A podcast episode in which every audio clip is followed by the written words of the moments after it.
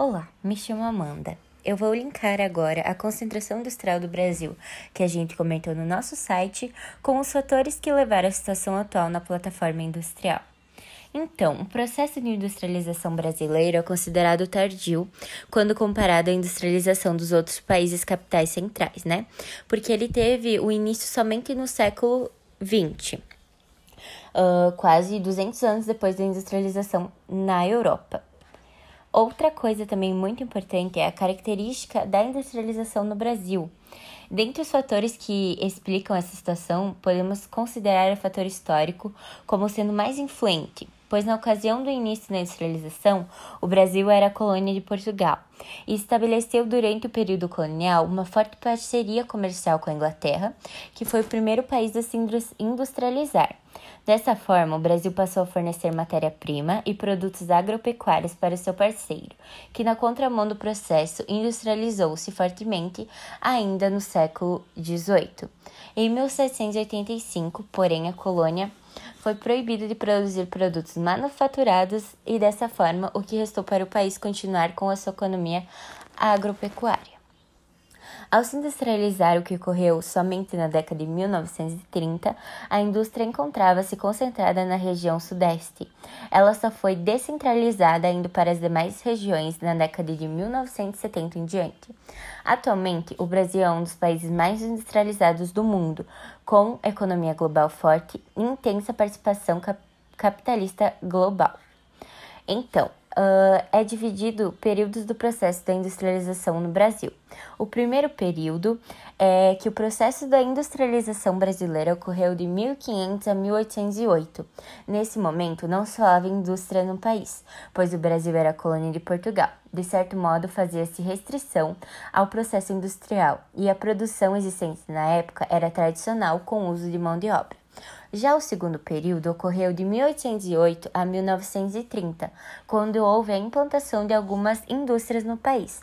Essas indústrias deveriam seguir algumas regras, como o protecionismo econômico, instaurado em 1820, o qual determinava que todos os produtos vindo de fora do país, especialmente da Inglaterra e Portugal, sofreriam um acréscimo de valor entre 15% e 16%, respectivamente, tarifa que dificultava a importação comercial e favorecia o desenvolvimento da indústria brasileira. Já o terceiro período ocorreu em 1930 a 1955. Foram observados maciços investimentos no setor industrial, oriundos tanto de iniciativas privadas quanto do governo brasileiro, na tentativa de alcançar o setor. Foram realizados avanços nos setores de transportes com aberturas de ferrovias e rodovias.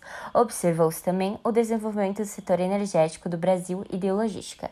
Foi instalada a Companhia Siderúrgica Nacional entre 1942 e 1947, que contribuiu para a oferta de matéria-prima para a indústria no país.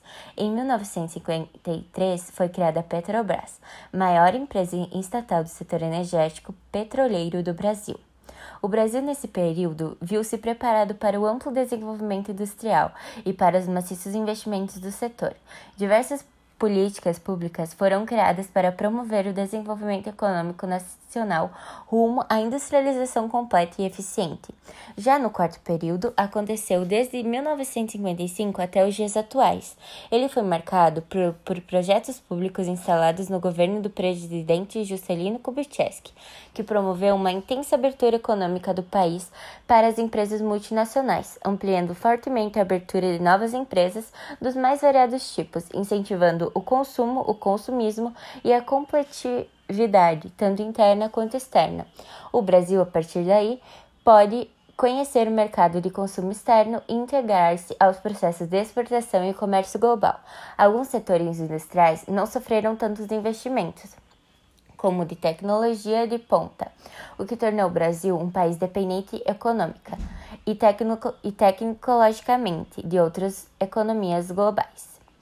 Na década de 1990, o país experimentou um forte crescimento econômico industrial, o que resultou no aumento de, do Produto Interno Bruto, o PIB, brasileiro e gradativo aumento de qualidade de vida da população. bem como o aumento do consumo, esse fenômeno perdura até a atualidade, colocando o Brasil entre as maiores potências econômicas. A industrialização atual. Atualmente, o país vive um forte crescimento e desenvolvimento industrial, motivado e influenciado pelo capital externo e pelas multinacionais instaladas em nosso território. Há um forte desenvolvimento industrial nos diversos tipos de indústrias, desde a indústria de base até as indústrias de alta tecnologia. O Brasil é dependente economicamente de outros países, para quem destina sua produção, seja ela industrial, seja ela agroindustrial, e também depende das tecnologias produzidas por países desenvolvidos, o que detona uma fragilidade na economia nacional, pois faltam investimentos em pesquisa e educação, o que poderia ampliar a produção na área tecnológica tecnológica e diminuir essa dependência.